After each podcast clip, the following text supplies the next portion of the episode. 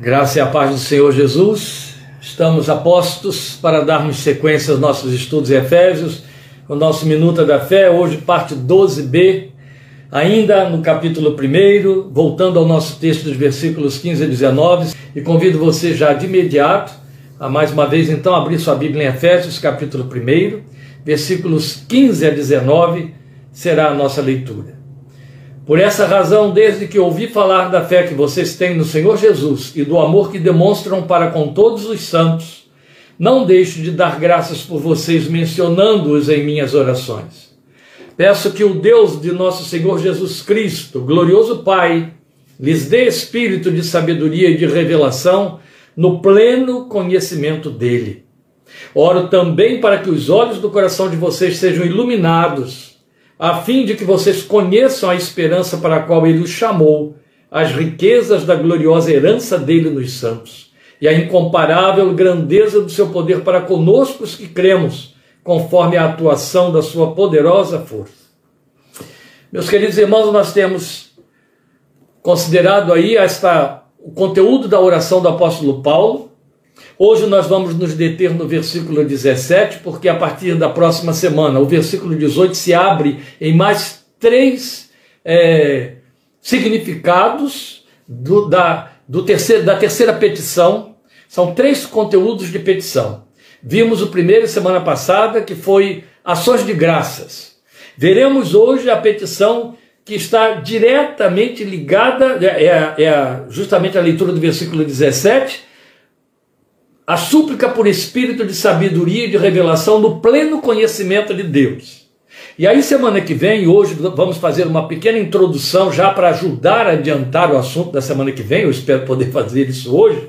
Nós vamos então considerar o núcleo da esperança pela qual ele também ora, para que nós, Deus nos dê, Deus nutra, Deus desperte esta esperança em nós. E a riqueza do conhecimento do significado da esperança pode surpreender, como eu já disse semana passada, muita gente de boa caminhada na fé cristã. Nós vamos hoje considerar então aí, dentro das petições, o segundo conteúdo das orações, que na verdade é a primeira petição. Já que o primeiro conteúdo foi ações de graças, que vimos no versículo 16, o segundo conteúdo é a primeira petição. Então, temos ações de graças e duas petições. A segunda petição veremos semana que vem. Então ele roga por conhecimento espiritual. É o verso 17. Vou tornar a ler o verso 17 para que isso fique muito bem reforçado. Peço que, é a oração, o Deus de nosso Senhor Jesus Cristo, o glorioso Pai, então ele define, caracteriza bem a pessoa do Deus eterno, aquele mesmo de quem ele vem falando desde o versículo 3, a quem ele está orando. Lhes dê espírito de sabedoria e de revelação no pleno conhecimento dele. Então, aqui mais uma vez, nós o vemos como no verso 3, fazendo uma associação entre Cristo e o Deus eterno.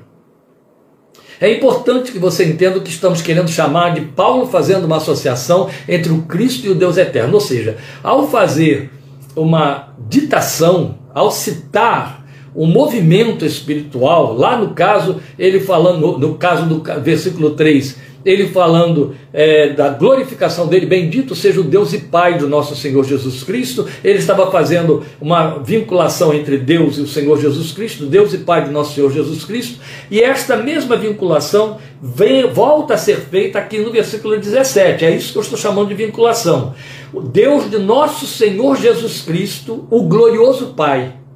E é importante porque temos considerado aqui com os irmãos, vocês têm acompanhado, vocês têm visto isso, acredito que isso tem ajudado alguns a fazerem suas releituras bíblicas com um novo enfoque, com uma nova atenção, que, é os, que são os detalhes. Quem tem muita preocupação, teve, né? Muita preocupação com os detalhes das articulações na, nas fraseologias de Paulo ao expor a sua doutrina foi Martin Lloyd Jones. Aprendi muito com ele nas leituras vastas de, seus, de sua vasta literatura, é, dentro das suas ministrações, que todas elas são transcritos das ministrações orais daquele homem de Deus. Aprendi muito com ele a me deter nesses detalhes de que Paulo, que Paulo repete, porque se torna padrão. E que se torna também a sua forma didática de ensinar o Evangelho, de ensinar a doutrina da fé em Jesus. E é nesses detalhes que você encontra riquezas que não podem passar batidas, sem prejuízo, sem perda de conhecimento. Então, mais uma vez, nós vamos ver esse detalhe através dessas associações. Então, Deus aqui é mencionado como Deus de nosso Senhor Jesus Cristo e glorioso Pai. Esta é a vinculação que estou me referindo. Então, é um introito para dizer em que base ele está dirigindo a sua súplica. O Deus que nos vê e conosco trata por meio de Cristo, por causa de Cristo e na pessoa de Cristo. Você sabe, nós verificamos isto nos, na, nas primeiras caminhadas lá na introdução, não é? No, no, no, prólogo de Efésios, versículos 3 a 14, que Paulo mostra o tempo todo Jesus o eixo de todo o plano da redenção elaborado pelo Deus eterno, a primeira pessoa da Trindade, Deus e Pai. Aqui ele continua mantendo a mesma linguagem. Ele continua mostrando que todas as ações de Deus a nosso favor no mundo e muito, muito particularmente na vida dos seus filhos, a igreja formada pelos, pela fé no sangue, no sacrifício de Jesus, ocorre por meio de Jesus. Em outras palavras, sem nenhum medo de errar, porque não há erro nesta declaração de uma verdade absoluta e incontestável. Deus não age neste mundo a não ser em função de Cristo e por meio de Cristo. Aí fica claro para mim e para você. Por que, que o homem sem Cristo está perdido? Quando nós entrarmos no capítulo 2, esta carta é apaixonante por conta disso. Ela só abre, só amplia o leque do conhecimento, da revelação. Quando entrarmos no capítulo 2, especialmente a partir do versículo 11, você vai ver como Paulo deixa muito claro que não há chance de trato, conhecimento, de se aproximar de Deus, de conhecer Deus fora da pessoa e da obra de Jesus. Acabou. Enquanto Cristo não encarnou, havia um trato através do ministério sacerdotal do, do, do povo de Israel e da lei de Moisés. A lei através do povo de Israel. A partir da consumação, da, da plenitude do tempo que veio na encarnação do Filho de Deus, tudo ficou concentrado em Jesus. Lembrem Efésios 1:10. Jesus se torna o ponto de encontro. Jesus se torna a via pela qual Deus se comunica. Jesus se torna a razão pela qual Deus nos encontra e nos abençoa, onde nos encontra e onde nos abençoa. Fora de Jesus não há lugar. Por isso, uma informação que angustia alguns, mas me cabe esclarecer isso sem sem compaixões, sem ficar dando voltas, sem ficar fazendo atenuações que são falsas, que não ajudam ninguém em nada, porque não estão não, não tem verdade nelas. Por mais próximo que um parente seu esteja de você crente, por mais coberto que esteja sua de sua intercessão, sua intercessão vai valer para ele como vale para qualquer pessoa, não é pelo fato de que é seu filho, seu cônjuge, seu pai, sua mãe, seu irmão, mas por qualquer pessoa vai ter a, a eficácia de, do Deus que ouve a oração. Mas você não substitui Jesus na vida dele ou dela. Você não foi para a cruz a favor dele ou dela. Se eles estão fora de Jesus, podem estar com você, mas sem Cristo. Jesus é o ponto de encontro, não a sua fé, não a sua confissão, não o sacerdócio que você realiza dentro de casa. Isso tudo são meios objetivos da graça para alcançá-los, mas não são substitutivos. Deus só os encontra em Cristo. Deus só nos encontra em Cristo. Deus só encontra o ser humano em Cristo, só abençoa em Cristo. É na pessoa de Jesus. Pode ser que seja novo para alguns, porque hoje criou-se um ministério evangélico em que a própria igreja, especialmente o sacerdócio evangélico, substitui Cristo. Ele oferece a bênção, ele se torna a ponte, ele pode assumir, sem medo de errar, que é pontífice, porque ele faz o lugar da ponte. Ele havia, vem aqui a gente abençoa, vem aqui a minha unção, eu imponho a minha mão. E você sabe abençoar. Ou seja, o profeta, profetiza, o sacerdote, o missionário, o pastor, a pastora estão no lugar de Cristo para transferir bênção para alguém que está fora de Cristo. Você não vai encontrar isso na revelação do Evangelho do Senhor. É por isso que a gente tem de fazer essas denúncias chamando e acusando, denunciando como o outro Evangelho. Lamentavelmente. Esta é a verdade. Então, ele está dizendo que a base em que ele dirige a sua súplica é o Deus que nos vê e trata conosco por meio de Cristo, por causa de Cristo, na pessoa de Cristo. É isso que você tem aí no início do versículo 17. E o que ele vai suplicar tem a ver com sua glória, com a glória de Deus e a sua posição de pai em relação a Cristo e a nós. Ele é Pai de Cristo e nos deu o Espírito de Filho que está em Cristo e aí se torna nosso Pai por meio de Cristo. Então, Deus, diante de quem Cristo se coloca como nosso intercessor, isso aqui diz tudo, você vai encontrar isso em Romanos 8, você vai encontrar isso em Hebreus 7, 25. Jesus é o nosso intercessor diante do Pai.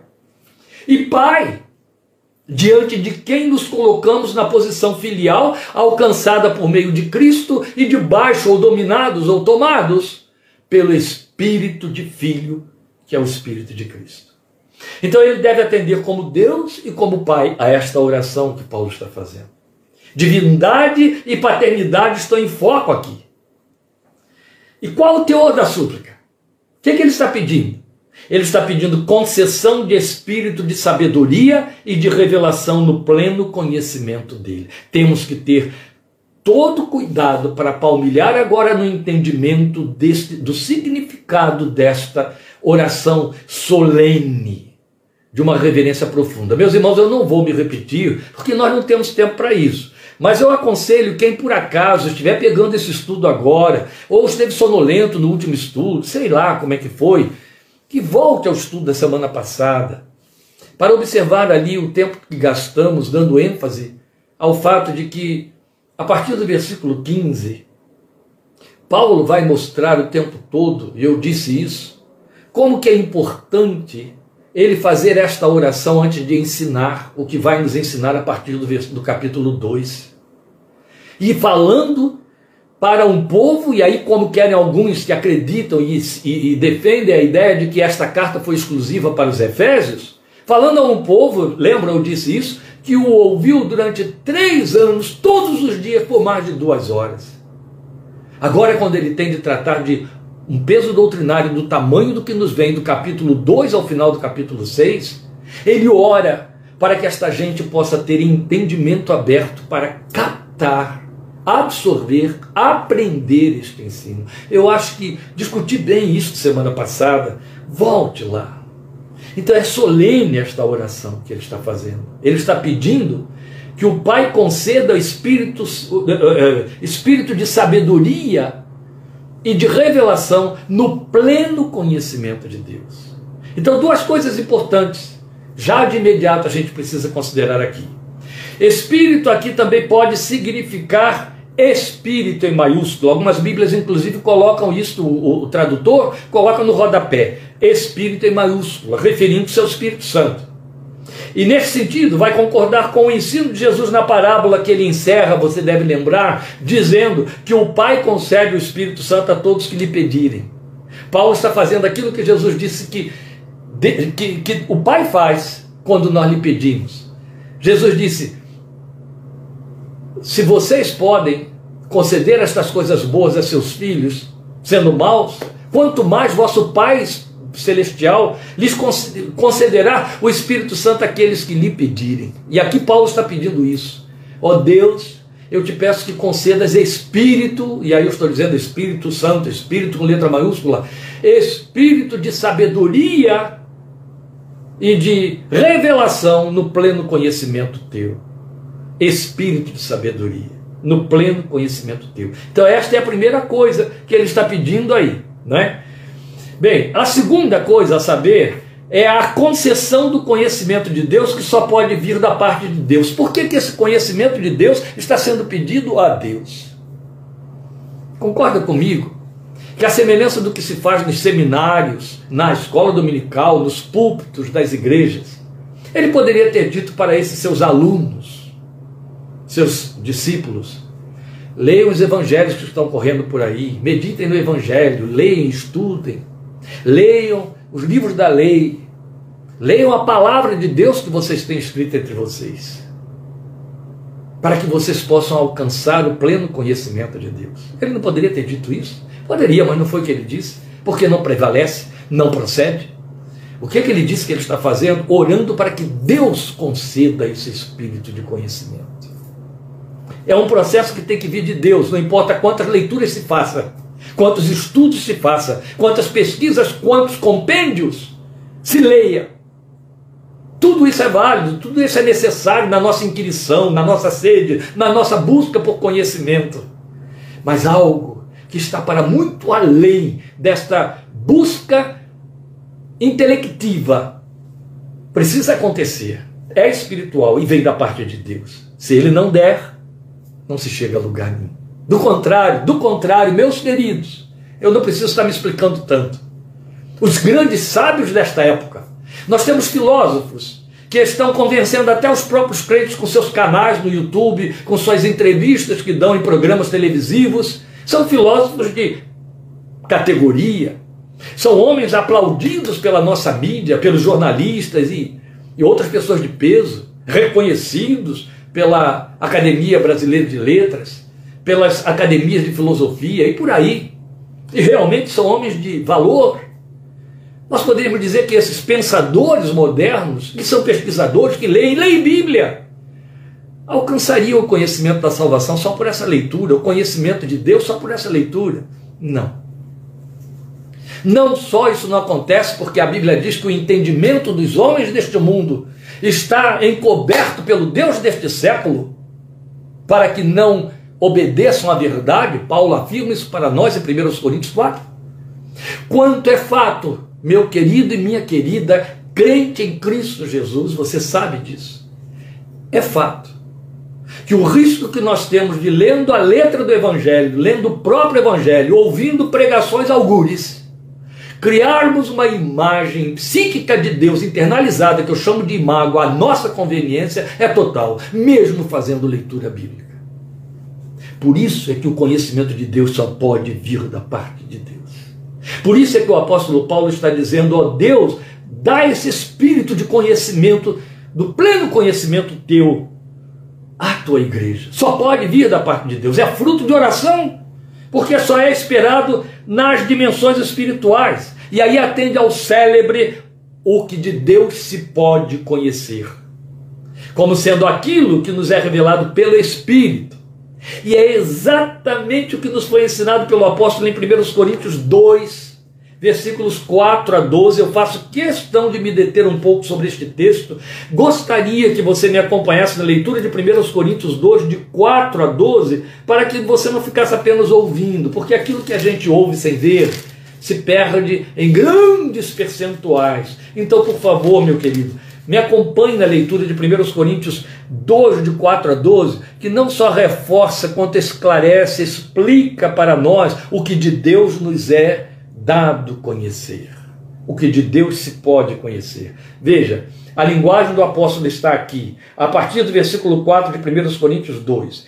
Minha mensagem e minha pregação não consistiram em palavras persuasivas de sabedoria mas consistiram em demonstração do poder do Espírito, para que a fé que vocês têm não se baseasse na sabedoria humana, mas no poder de Deus. Isso aqui já diz tudo, mas vamos além.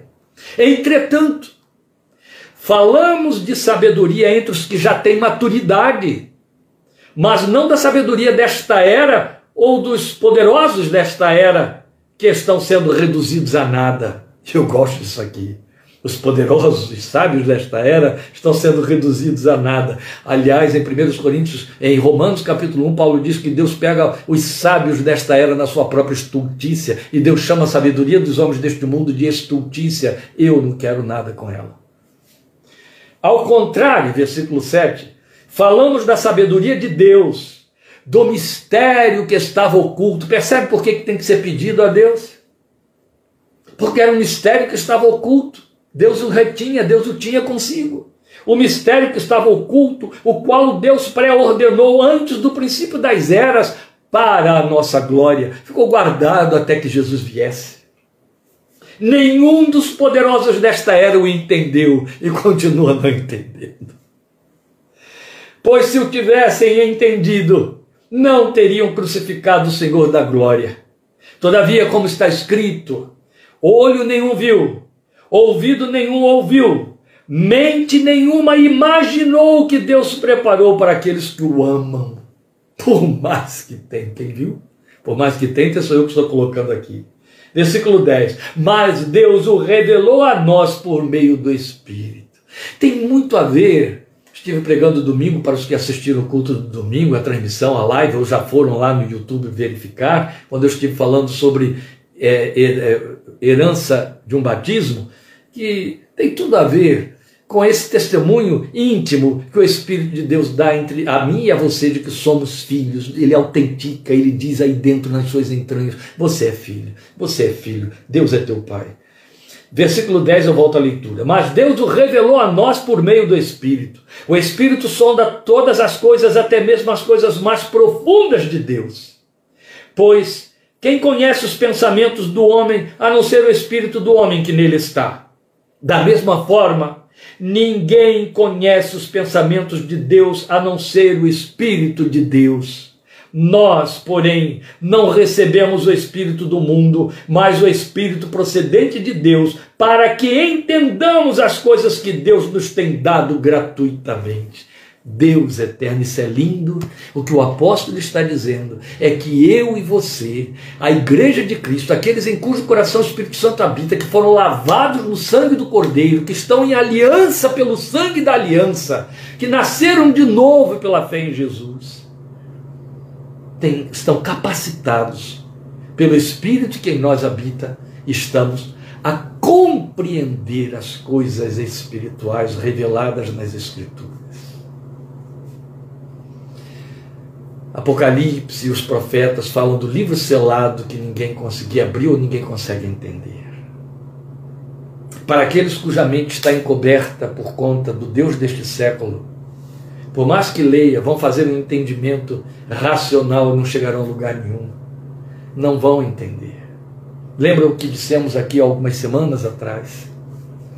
Quando você lê as Escrituras, a palavra de Deus como palavra de Deus, o Espírito que habita dentro de você, que a traduz para você, faz você entender que aqui está uma carta endereçada ao seu coração e você compreende as paixões de que ela está eivada, cheia que Deus comunica a você. Porque é uma carta escrita para você, para dirigir sua vida, para impedir você de cometer erros dos quais você vai colher resultados desagradáveis, mas não só. Guia você para que você possa viver com frutos que glorificam a Deus, que voltem para Ele, que façam sua vida correr na sua direção. Por isso era importante nos determos sobre esse texto de 1 Coríntios 2, de 4 a 12, para entendermos isso o fato de que temos de pedir a Deus, Paulo pede que o entendimento venha de Deus, porque ele sabe, só Deus dá. Se Deus não abrir a porta do entendimento espiritual, não entenderemos, em hipótese alguma. Muito sério. E a grande ousadia desta oração reside no fato do apóstolo pretender que possamos alcançar o conhecimento pleno de Deus. Prestou atenção nessa leitura aí, no versículo 17 ele está pedindo o quê? Ele está pedindo que nós alcancemos o pleno conhecimento de Deus. Olha. Mas por mais ousada seja a proposta, ela não pretende dizer um conhecimento total, não é isso. Mas ela está falando de conhecimento em plenitude. Conhecimento em plenitude não é conhecimento total. É impossível o ser humano ter um entendimento total do Deus que preenche todas as coisas. Isso não existe. Não.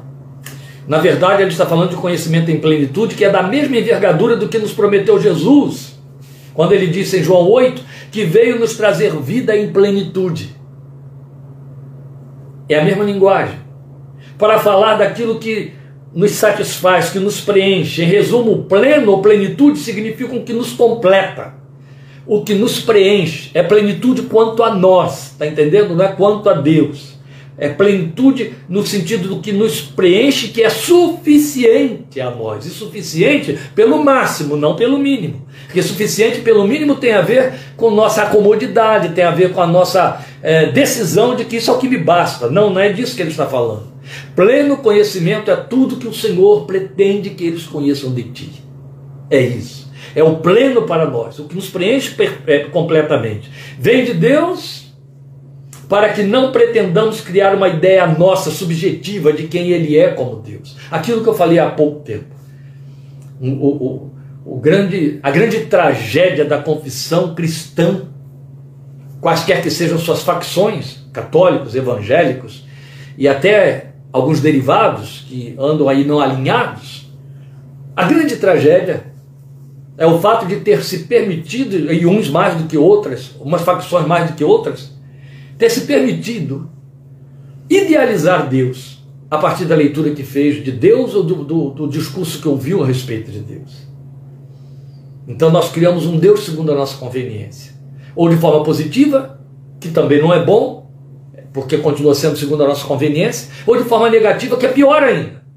Porque seria aquele Deus tirano, ele existe. Você conhece isso. Tantos de nós já fomos vítimas de igrejas é, que militam no legalismo e que tem prazer em apontar um Deus que está escondidinho na curva da esquina, esperando você cometer um erro para correr atrás e dizer, ah, te achei! E por aí. As igrejas do tá, é proibido, é proibido, é proibido.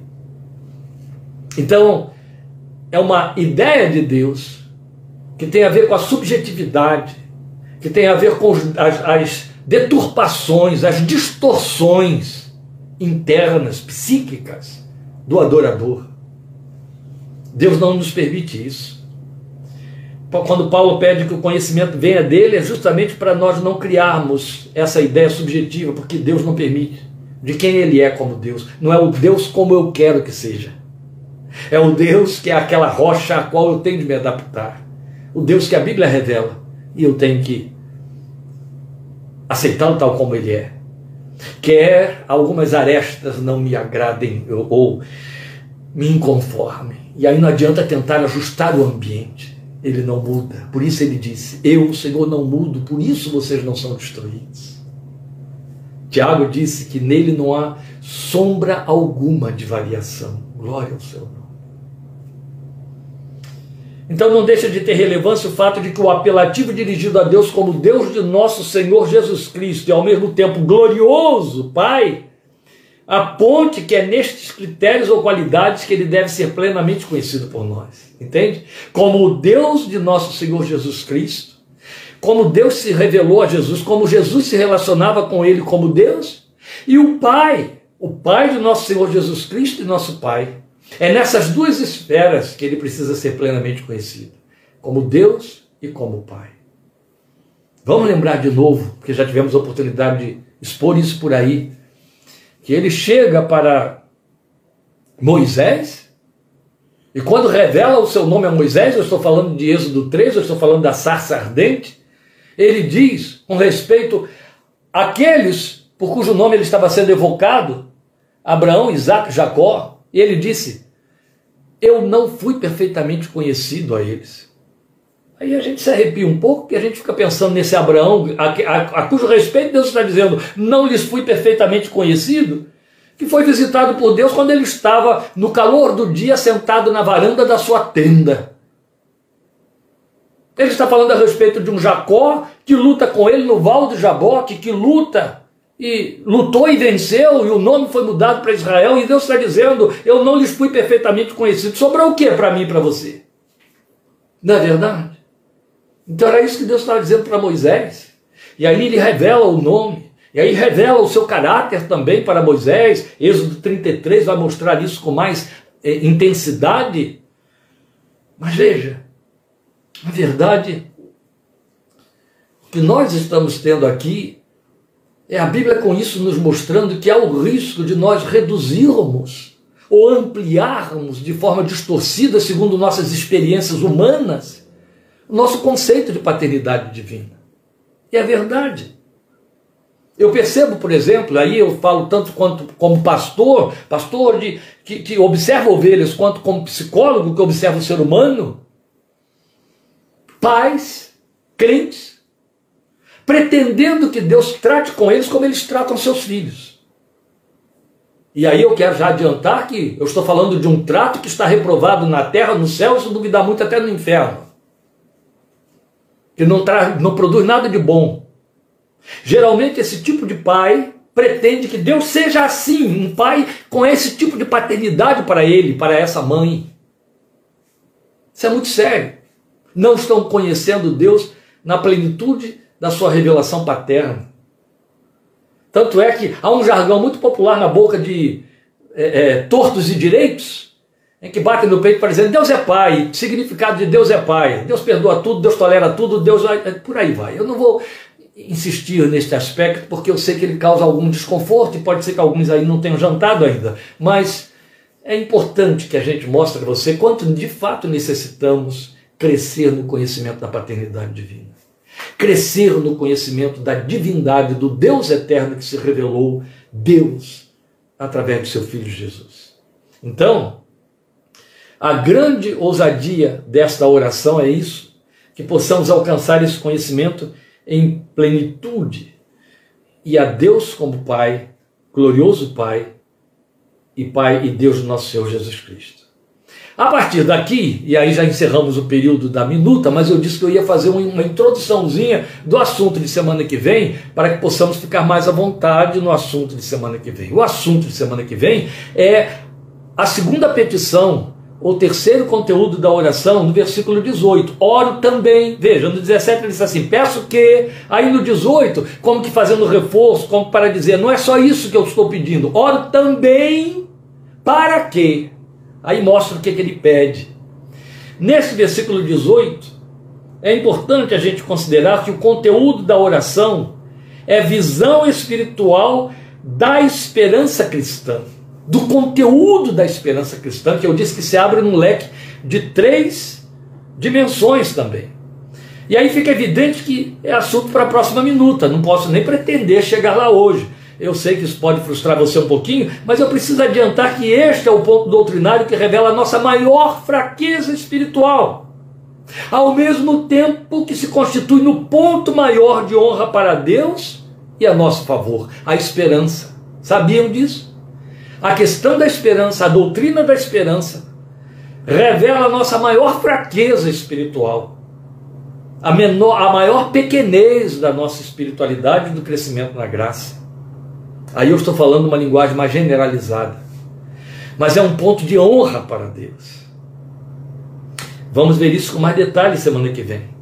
Então não é à toa que o apóstolo cria essa significativa fraseologia nessa sua oração no verso 18. Oro também para que os olhos do coração de vocês sejam iluminados. Não é uma linguagem diferenciada? Olhos do coração, olha que alegoria. Oro para que os olhos do coração de vocês sejam iluminados. É uma linguagem toda é, cheia de, de a gente chama de antropomorfismos, uma, uma colocação muito técnica aí, mas é uma alegoria muito apropriada. Trata-se de algo que precisa ser visto, mas é necessário que a luz esteja acesa, iluminando o alvo a ser visto.